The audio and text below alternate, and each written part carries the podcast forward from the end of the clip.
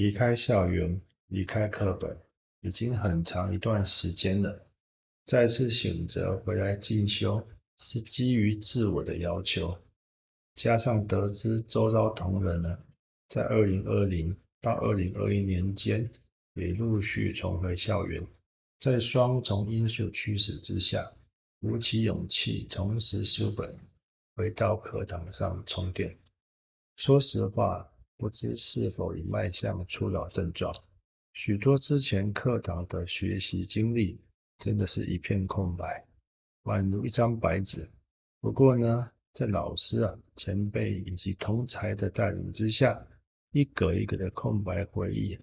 开始陆续浮现。所以在智慧科技永续生活这门课程的初期，自己是迷惘，是空洞无知的。只知道谈的呢，好像是环保议题，好像是节能减碳，但依循着邵老师给的大方向，依序前进之后，才得知，原来这课程的初衷是要教育我们更深、更广、更的层面的永续发展目标，并将所学得的观念带回企业界，持续的发酵发芽。然而啊。就如同前一段讨论说明，如果没有玩过 SDGs，没有玩过 ESG，还真不知道永续发展是要发展什么，还是仅有救救融冰、救救北极熊啊？由于多年前自身所学习的领域在电机系，起初在接触工程专班时，还真担心格格不入的问题。不过话说从头。自己不也是修习了多年的电机系，但又跨领域的进入了面板业和光电产业服务。其实自己在二十多年前就已开启了人潮重塑的先驱，也恰逢本次的工程专班进修，看能否再找到自己的第二次人才传授方向和契机。在永续问卷的设定上。相信老师一开始的设定初衷，也是希望了解来自各行各业、不同领域、不同年龄层的同学，对于课程的学习目标定定是否妥善，以方便加以调整，更适应更多层面的同学的学习。但对于自己呢，总是能更广义的定义学习目标，开始分配自己在永续发展层面。初级学习历程、中级学习历程以及最终学习项目等。智慧科技的定义呢，不外乎是帮助人类面对日常生活问题，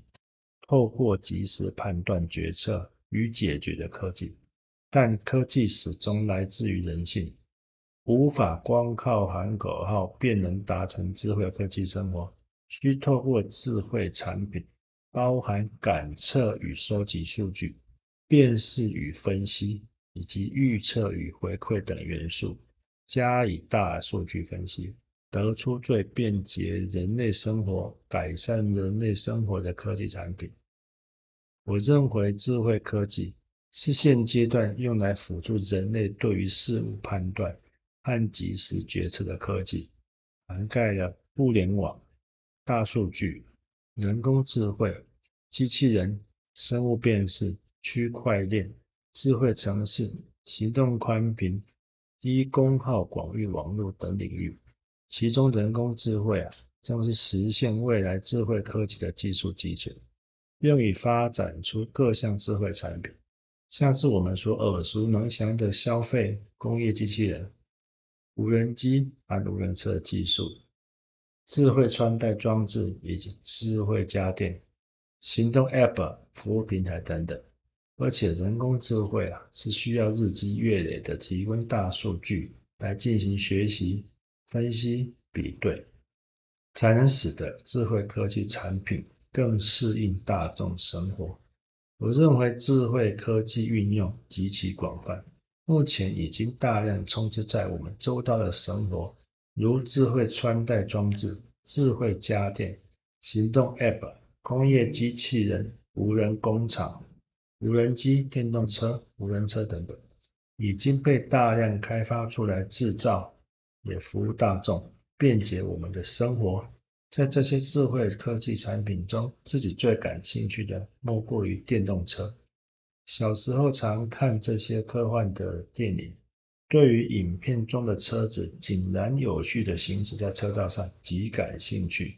总是仔细的端详着为何车子会整齐且规律的走在车道上，不相互碰撞。如今，科技已将小时候影片中自驾电动车带到现实中。未来将会有更多的智慧科技产品，一件一件的被发想、被制造出来。